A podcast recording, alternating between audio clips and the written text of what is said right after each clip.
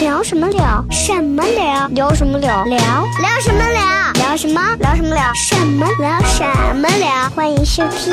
聊什么欢迎收听。聊什么聊？聊？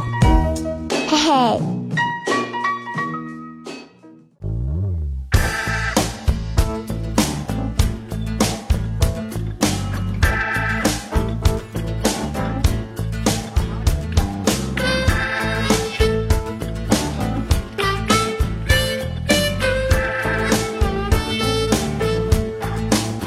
Oh, you never know when your heart might decide. 欢迎各位收听聊什么聊。下来就是吴觉锦，嗯，就吴觉锦其实是我心里的一个痛，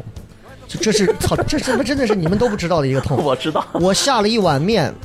呃，下了一碗方便面，然后那个方便面还比较屌的一个老母鸡汤面，我记得很清楚。我握了两个荷包蛋，我捞到碗里头，满满的一碗鸡汤面。这个时候，吴觉锦的一个信息发过来：“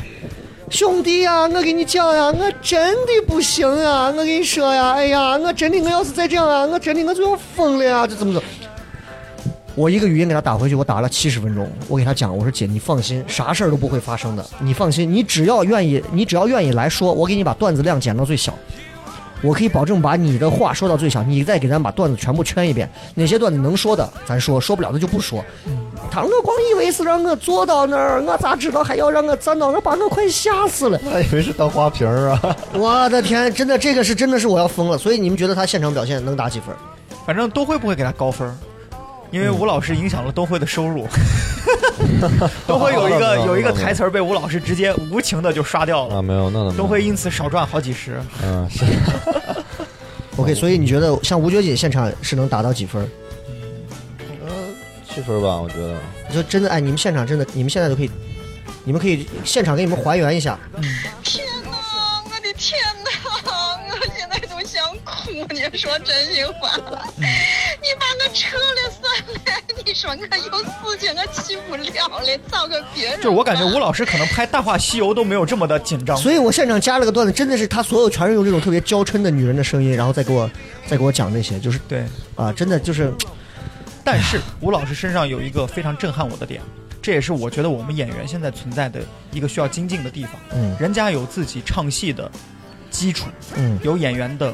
嗯台词功底。虽然说吴老师也有忘词儿的情况，但是你发现他在讲段子的时候，他的语言节奏、他说话的方式以及感觉，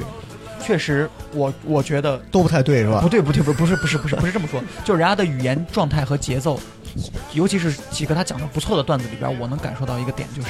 专业的演员出来，人家嗯的台词功底，包括人家掌握这个话应该怎么说，嗯哼轻重缓急、高低起伏这一点上，我是佩服的，因为我觉得人家唱秦腔也好，或者是演戏也好，这些基础不会说是白白的就过去，人家能在演出当中带出来。我是觉得我是从他身上看到一个东西叫隔行如隔山，就是 对对他是对做影视演员的，确实跟喜剧有点不搭嘎。对，他其实所有的节奏、所有的东西，完全是走的是那种嗯戏曲化的，甚至是影视表演的那一套东西，就是他那个节奏有点不太对。对但是因为人家是老艺术家，对，啊，我们我们不能说人家什么，他能站到那儿就已经成功了， 真的就已经成功了。与他来讲的话，我在他身上最大的一个收获，就是因为我觉得这姐非常牛逼的一点，就是她的，她真的是把演员这个事情看得很重，但又看得很淡。我觉得他是把这个事儿看得重，但是把那些名气啊之外的一对，些东西所以看得很你看，所以我们我们最后那个发稿单上最后，他包括他的资料上就写的，他去那个《大话西游》的那个面试，素面朝天，呃，就是真的是素面朝天。他就他当时给我讲的就是，我就觉得这个事情就是，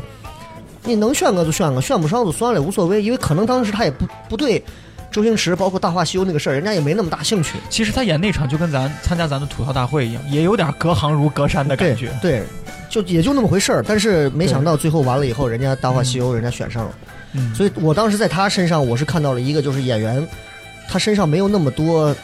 特别杂志，趋于利益的东西。嗯，嗯，就是他特别就是啊，我我一定要怎么样？就他一直给我批判，他说啊，你看现在这动不动就是流量明星，我有啥用？没有演技。我觉我得们以前都是胶片儿，啊，对，胶片儿的话那多考验演技。你这一段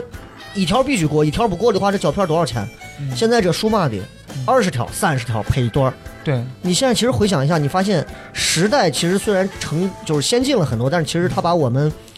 他把演所有的人都变懒了。我个人觉得他这种状态是我更喜欢的。他可能演戏是我的工作、o k 但是不像现在很多人，演戏是我的梦想。我我我感觉完全状态就不一样，完全点是不同。对，所以吴觉锦现场你们能给打几分？七分，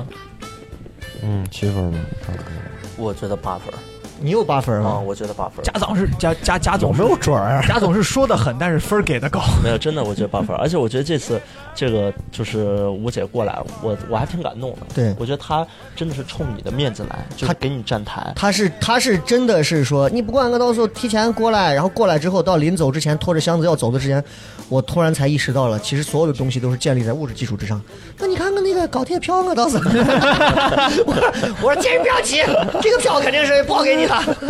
啊，我是俺我是一等座。但她是所有嘉宾应该是付出时间成本和距离最大的一个吧。对，而且他很认真的在背稿子对，他很认真的在读稿子。所有人可能就是在吊儿郎当的那种啊，怎么样？他就是对着镜子一遍一遍一遍一遍在过，即便过出来的效果，可能我们看觉得就就还好。对，哎啊咱们跟然后咱们跟老艺术家对幽默的理解可能不太一嗯样。哎，但是我跟你说，吴老师这次有成长，你知道为什么吗？嗯因为那天我看他发的一个朋友圈儿，然后他那个朋友圈儿是他第二天好像去到艺俗社，然后人家在这个演出完结尾嗯让他演那说个让他大说话一西句游的话话剧对，然后他最后说了那个人家是流口水那个梗，那玩意儿现场还挺炸的。对，所以其实你所以我从觉得他咱嗯身上，我们应该真的要反思一下，我们有多久没有出过新段子了？我们不够老，啊 我们要是八十岁开始说我脱觉口得是，秀，那觉们得站这那个儿也是已经这个是成功专业了度的问题，嗯这个真的是专业度的问对题。对对，就是人家是真的把这个事儿当成一个爱的事儿，他会拿出一个很高的专业度的要求去衡量这个事情。我们可能还是把这个事情当成一个得过且过，而且总觉得做这件事儿的过程当中还有其他好些事儿都要处理，所以这个事情就不会成为我所有计划当中 number one 最重要的事情。可他不是，他一旦决定这是我要做的事儿，专业的人就会把这个事情做很多遍。就是咱要做就做好，不做就拉倒。所以看我合辙我押韵还是两回事儿。我那看天摩羯座的我我那梗天又我开那始天看看了一个说这个我们这个事业现在叫什么？就脱口秀这个事儿叫隧道事业。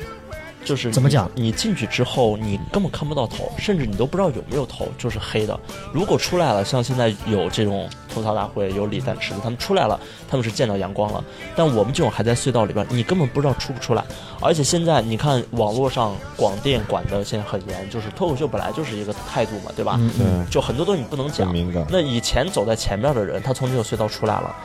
那就出来了，看到阳光了。我们还在这个里边儿，所嗯以他和演员这个事业，演员这个事业是你就能看到前面这条大海，你用努力、用天赋、用什么去努力。那我们这个东西是另外一个事儿，所以我觉得是有我原因觉的，得是有原因贾的总这个不是，我觉得事业上可以，就是整个脱口秀的整个的这个业态，现在在全国其实，你要说它在隧道里也 OK，对但是我觉得现在很多的这些喜剧厂牌或者是这些脱口秀单口喜剧已经能让我们看到大海包括糖蒜，对我们是盾构机嘛，盾构机是个啥？盾构机就是挖隧道的嘛，哦就是最后隧道快出来的时候，那个墙啊一转，就整个圆的那玩意儿就狗劲是什么但是有可就能是那有个啥，就是我觉得咱们这个行业最奇特的点就是，你挖隧道是往东边儿的，但是挖着挖着，你发现你最后从西边打了个口出来，而且呢还火了，有可能是这样。这个就是一个笑话嘛，就是一个对公司人家说，哎，我对们公司要挖个隧道，对你们多少钱？我们便宜，我给你保证挖。那万万一要是没有从 A 点给我再挖到 B 点挖通怎么办？那嗯你们公司还得到两条隧道 呢。对，有点这种感 觉。所以就是对，我觉得我们应该摆平一种心态，就是不要想着我干了这个行业，嗯我的目标以后就好，比如说像李诞、池子一样啊，特别牛逼，然后就像全国那种脱口秀演员或者什么的，那个未必是我们的大海。嗯哼。我们的大海可能就更重要的就是我们得知道，你很多的是，你要是光看物质，要是光看钱的话，嗯那你就不要往前走了。有大把大把的比这个来钱儿快，比这个更容易挣钱的事儿比如 说，啊。比如，比如比如说我们下一期聊的司仪 是吧？比如说，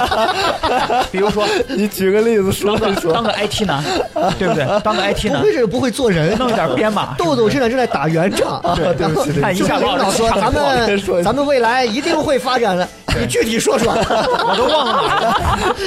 领 导接着来，接着来。一个毛给戳死，嗯你看我都忘了说哪儿了。就是贾想刚才说大海啊，就是我们的这个隧道啊，有可能是我们所对，OK，嗯我我其实就就最后就想说一点，就是我们不敢给自己设立太长远的目标。我觉得一就是你对得起自己的心，你知道你每天在干啥；二你就嗯知道下一步该干啥。如果我们一直望着大海的话，那对不起，最后你要走到沙漠了怎么办？或者最后你要走到另外一个，比如你们说忘了豆豆当时在沙漠里说的什么吗咱不要说内幕梗好吗？观众是 OK，OK 懵逼的，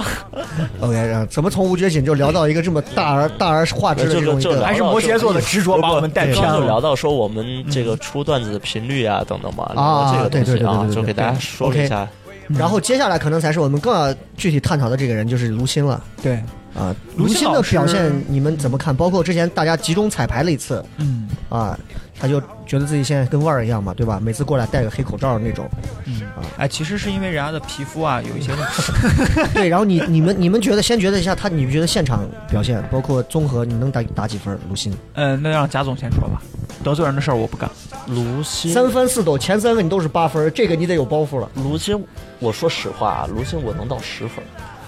就站在你向相声界妥协了哎，，真的真吴昕的，听不听这个节目？我觉得站在卢鑫可以挺不会可以听挺我们专业人的角度来说，我都能打到十分十分。啊，嗯因为他让我这次学习到还蛮多东西的。我的感觉是我看到了卢鑫，我才知道我们不专业。是吗？对我说的这个不专业，不是说我们的稿子白写了，这些东西都没有问题。但是，他站在台上，他说话，他的节奏，他的感觉，让我们一直以来有一个误区，就是我们脱口秀跟相相声啊，虽然不是一类，但是都是喜剧的那种形态嘛。我们总觉得好像相声是不是原创的段子少，或者怎么样怎么样怎么样。我们，但事实上，相声他在他每场演出过程当中，比如说卢鑫说段子的节奏，嗯他自己现场的反应，他的现挂，这些东西，真的是一场一场的演出，实实际际的推出来的。那问题是堆出，你觉得他现场哪些是你认为是可圈可点的表现？你就比如说前面的人都翻纸，对吧？然后吴觉军老师他当时现场是说：“哎呀，我年纪大了，我也翻一下。”嗯结果呢，卢鑫直接就着这个梗，然后模仿吴觉军老师：“哎呀，我年纪大了，我也翻一下。”然后紧接着这个是一个小点，另外一个点就是，呃，比如说刚开始我们有一些段子，他可能会改，他现场改完了之后，其实呢，哎，又是另外一条路。我当然不能说效果就一定多好，但是他找到了一条更适合自己的路，把它说出来。他呃，贾想觉得他可圈可点的地方，能打十分的点在哪儿？这没有没有点的地方，就是圈的地方，就是我觉你得看他这个圈话，那我举个我举个简单例子，嗯他说了一个点，就是说皮皮说你，然后说你怎么是桑尼尔什么收集收集签名的那个段子，嗯嗯然后那个段子之后说说了个说了个什么，就其实是个挺黄暴梗，嗯说那相个声黄烂暴梗梗，嘛，什么对就是那你不是相声梗，那那不就是咱就不那说这是个了，咱就不重，就是相声梗，那是咱不啊那是重复这滚个。就是相声圈的梗，对这个梗，虽然我说出来。虽然哎不不不不不，虽然这个可以梗说的那这个其实无所谓。我我我两年它前是一个网络的烂梗嗯，就是那个看我牛不你看我牛不？啊，然后那边说啊不看，就是一对个谐音梗，有点有点啊谐西有点安本地有点的啊嗯谐音梗嘛。我觉得这些就是小网络梗吧，然后这个都正常。你看郭德纲在那个音频节目里边也是好多，我之前在一个饭馆里头，然后真的是他们那家饭馆，我这个段子一直没敢讲，我觉得有点烂，但真的是个真事儿。但是基于脱口秀的真事儿，我觉得这又应该讲，可又因为它是个烂梗，我又不敢讲。那家店做的爆炒牛肠非常牛逼，然后每一次七八桌的男士、女士，一群桌子全部都会点这个爆炒牛肠这道菜。每一次老板端着出来以后就喊谁的牛肠，谁的牛肠， 然后所有人饿点饿点。我跟你说，这个东西放到现场就炸了，这个可是我不敢讲。这种听了 你这个段子，我你觉要得收了是吧？我觉得良心不是良心，我觉得卢鑫没有你专业。哎，这种烂梗还挺好笑 的。你别说，真的还挺好笑的。还哎，这挺好种笑梗多了呀。他这个基于生活打了擦边球，他不是说我们恶意要做一个恶性的调侃啊。嗯对对，所以你觉得卢鑫还有哪些点是你认为能配上十我分？我觉得他这次让我最大的一个感触就是，你看之前东辉写了一个段子，写那个段子，就是那个段子是真的哪个烂，哎，就是他写的那个跑步那个，啊？哦大家跑步大家这回个头前提其实没有写完。对，大家回头可以看一下那个视频，那个看你自己都说前提没有想，那个看完之后你就会你就会觉得，对他平铺直叙的一件事情都没有铺的那么好，就是你你看完就是黑人问号脸，嗯嗯。然后当时我们的一贯的工作方法就是，这什么玩意儿呃烂梗，最初这个段子当时写的说皮皮爱跑步，然后呃卢鑫吐槽他说皮皮爱跑步，然后每次都穿着很专业的跑步衣去跑步，然后两个人跑到跑到一个酒吧里头喝酒，结果老板不给他卖酒，因为我害怕你喝完酒立刻就跑掉。对，就其实是有点牵强，这么对长吗？这个梗有点牵强，啊但是他最后把它改了。对，然后我们当时就说，哎，这就不要了。嗯，然后当时卢鑫，我记着印象还挺深深，他说他说啊、没事儿，这改一改，我改一改能用。我当时就想，我说你能改成啥样子？我说我们这改了几个晚上，这段子，嗯我们正常 B 的段子，我们能给你改到，比如说 B 加嗯或者 A 就不错了。这个段子就 F 的段子，你咋给我改？我当时就心们想这，套了一个我啊把这段掐掉。啊哎，然后那天现场改的还真不错，他没有往那种黄暴梗最后走他了。最后现场我俩没是他最后听其实见他加了一句话，你到看视频，他最后加了一句话，他他说他在中间说，他说你像皮皮这样哎的，他穿成这样子，人家是性感，你像你这样的，你就是像跑，就大概类他他前面换还了一个嗯铺了方一式，些但，这种对方式我们没有想到，但是这种方式挺好。那个他等于效是果做了非一常好个有点类似于叉式理论的那种对感觉，那个效果非常好。但是雷哥，我有个想法，咱这样说会不会太专业，观众听不懂？不重 要，不重要，没事，嗯我觉得这次他们听完可以去看一下头号玩家的视频嘛，对对吧？片段，然后关注一下你会糖懂蒜铺子的抖音，目前一条都没有，但是我们马上就会推啊。嗯，推完之后发现也就是哎，不好说。来，啊红辉，你觉得嘞？我觉得吴昕有什么点是你比较认为能打几分？呃啊？我我打七分吧。从漂亮从从脱口秀的角度来说，七分吧。 ，OK，嗯，铺的还是梗，最后落的可能是一些方言梗啊，或者一些擦边球啊什么的。嗯，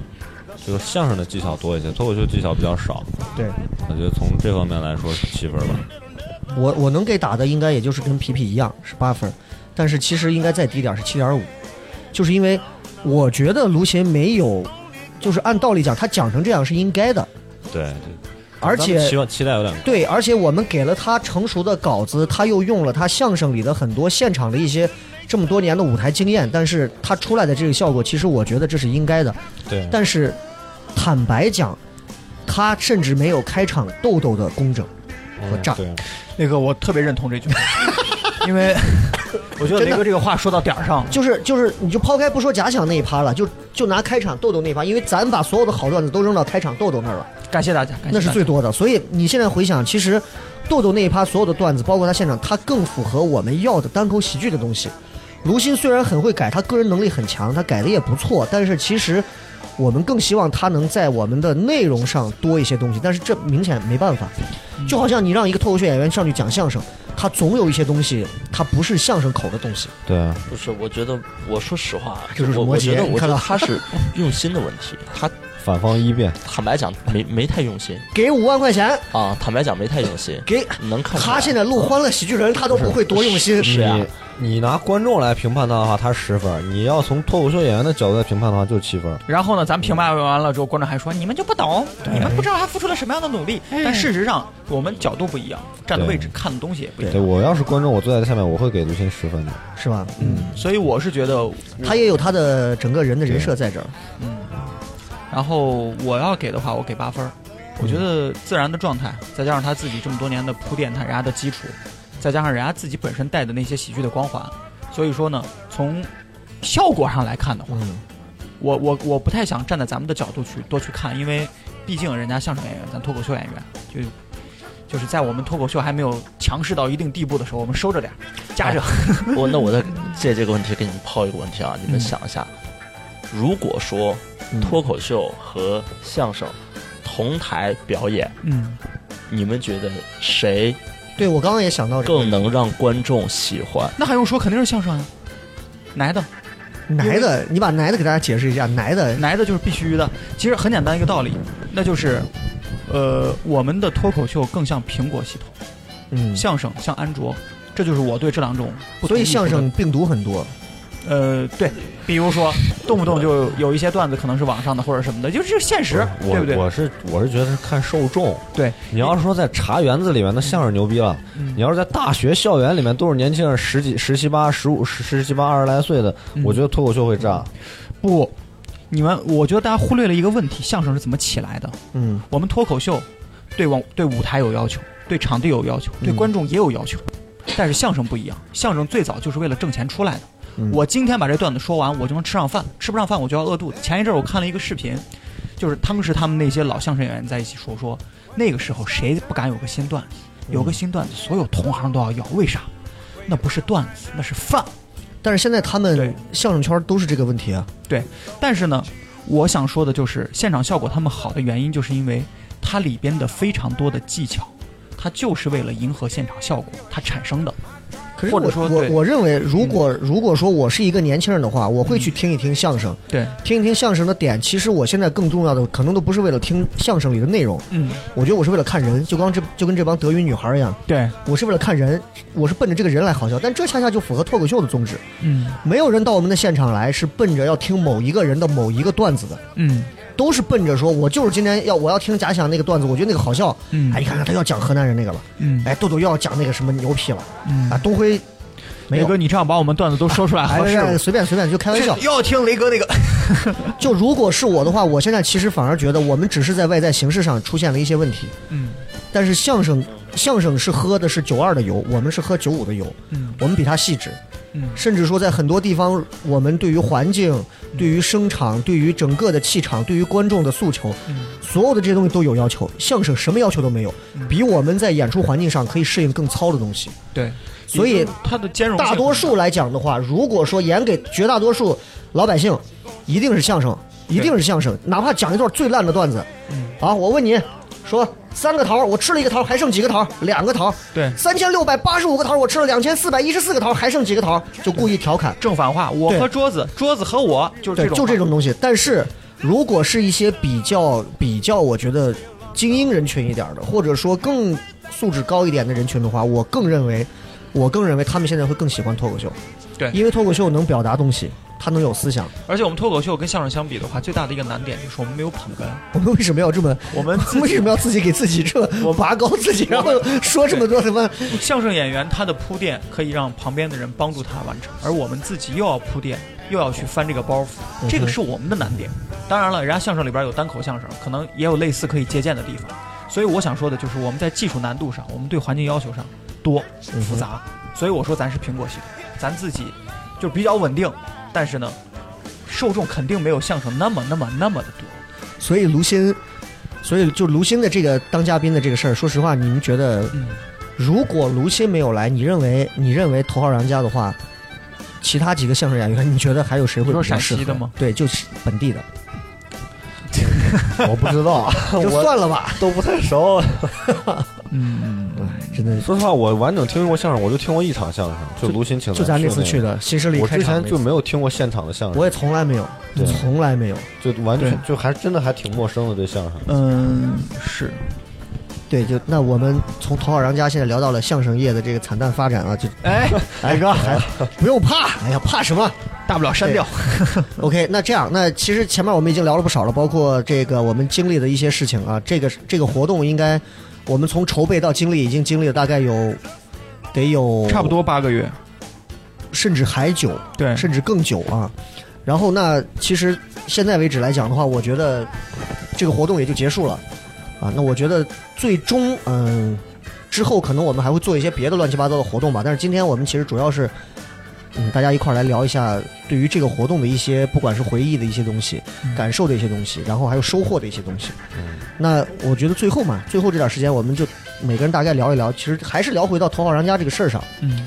就是毕竟大家也看到现场还是很好看的，嗯，啊，现场观众也是很给力的，还是有很多不错的地方，我们还是要给自己加一加油、打打气。嗯虽然说这场活动我们是赔了不少钱的，我们是赔钱做的，我们赔了多少？具体说一说。这个我赔了几万块钱，雷哥，你看赔这了个几事儿万块钱啊！我们我们是赔钱做的，我们没有招商，我们也没有怎么样，但是就是为了把这个事儿做成。嗯，那我觉得，嗯，就是大家觉得这场活动，你们真心意义上来讲的话，会有什么你觉得哎超出你预期值的地方，或者让你觉得还蛮惊喜的地方？因为我是看到这个背景板到了现场，我才觉得我操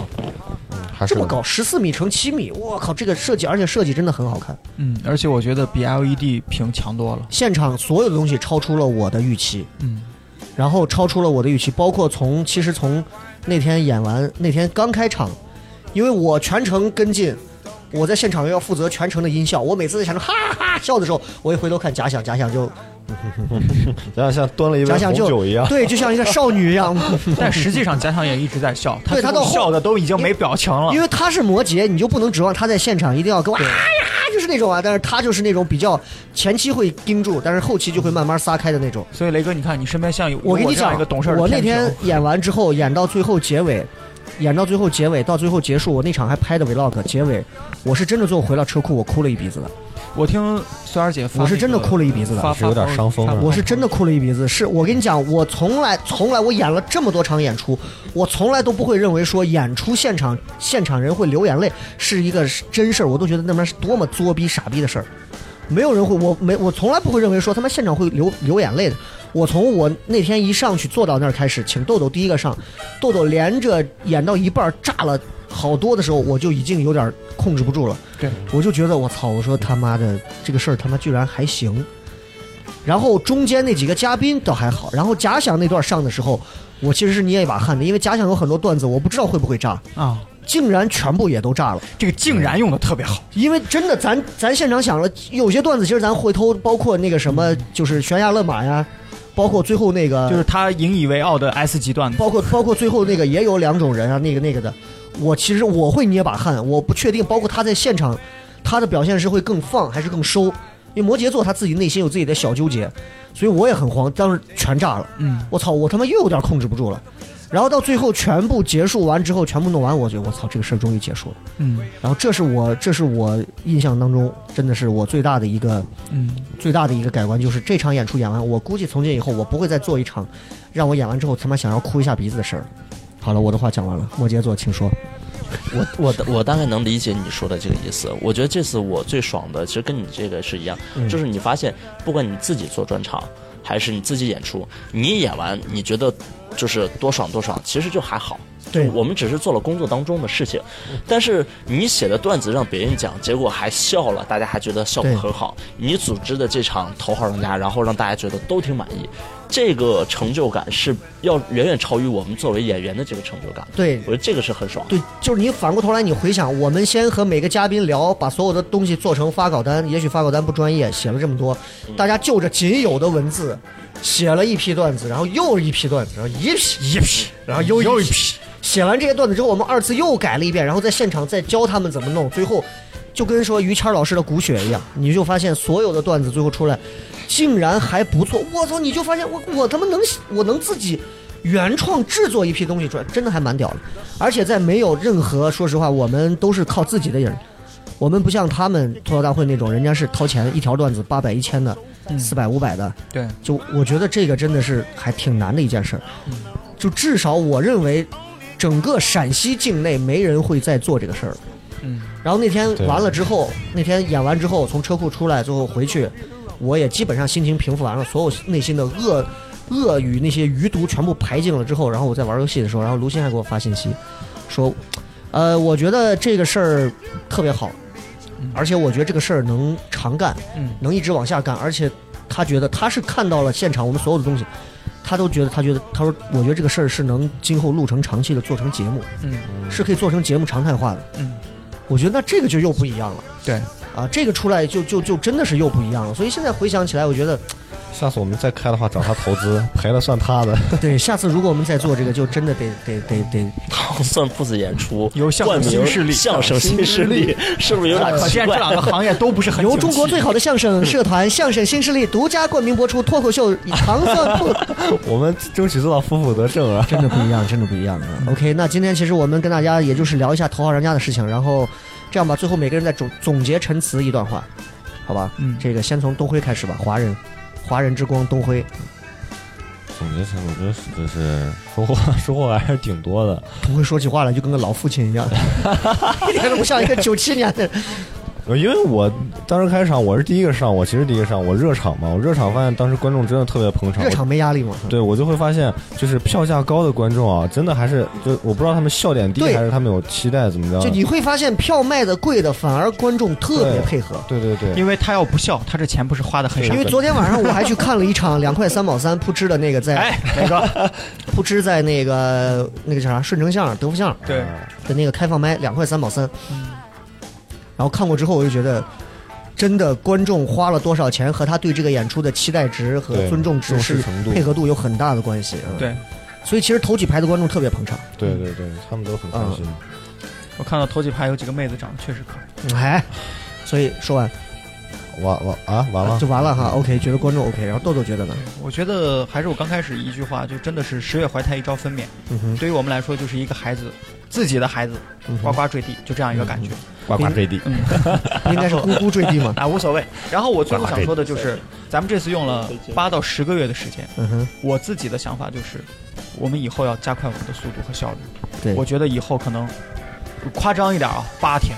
嗯，有20点拖了是吧？三十天，就是因为这个东西，说实话，就是我们现在就好像第一次生孩子，第一次生孩子都会经历非常多的阵痛，对，不了解。但是等我们第二胎、第三胎的时候，那就是，就是真的就是。很顺畅，走啊哎，走着，就是我希望咱们把这个事情，因为如果是只是说这样子一下，OK 啊，我们对就好像完成了个梦想一样，哦，搞定了，结束了，我这辈子再也不干这事儿了。那我觉得，我觉得我们的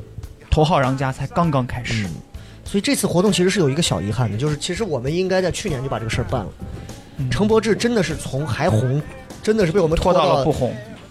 嗯，真的是已经分崩瓦解和范围，然后对不红啊，真的是有点对小遗憾。就是说白了，就是项目上马了，就是只要要一快上马，咱就落地。这说白了，有投资，真有投资给你弄进来了，人家让你一季度必须把这个事儿干了，你今天什么也别干了，所有人就弄到这儿，嗯一个礼拜必须出十几条稿子，那就必须得出。而我们完全凭借自己的原动力，所以说会有点拖，但是我还在相办信公。室天天飘三叶，你想一想而，我们把这个事儿，对，你看陕咱陕西大咖，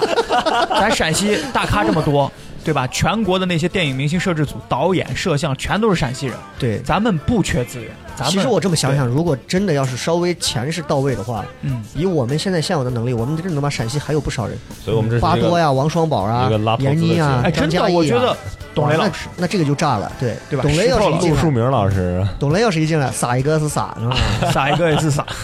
对对对对，真的不一样。OK，好，那假想有什么最后要说的？我对于刚这突然个想到，就是如果听这期节目，大家要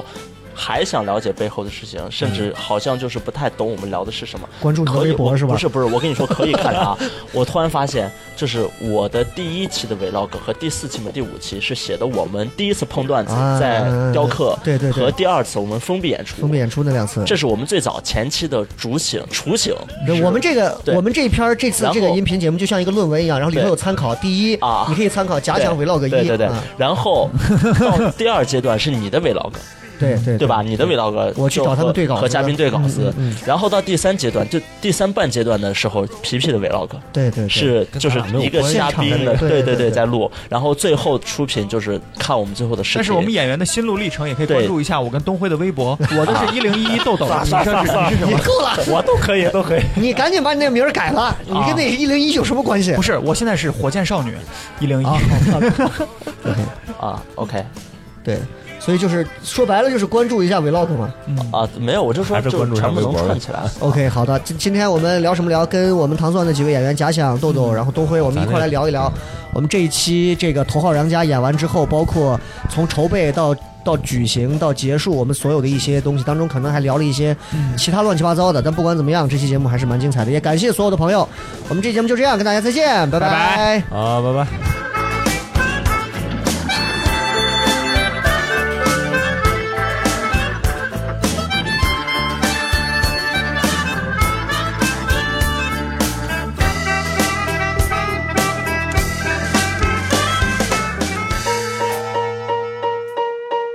聊聊什么聊？什么聊？聊什么聊？聊聊什么聊？聊什么？聊什么聊？什么聊？什么聊？欢迎收听聊什么聊？欢迎收听《聊什么聊》。嘿嘿。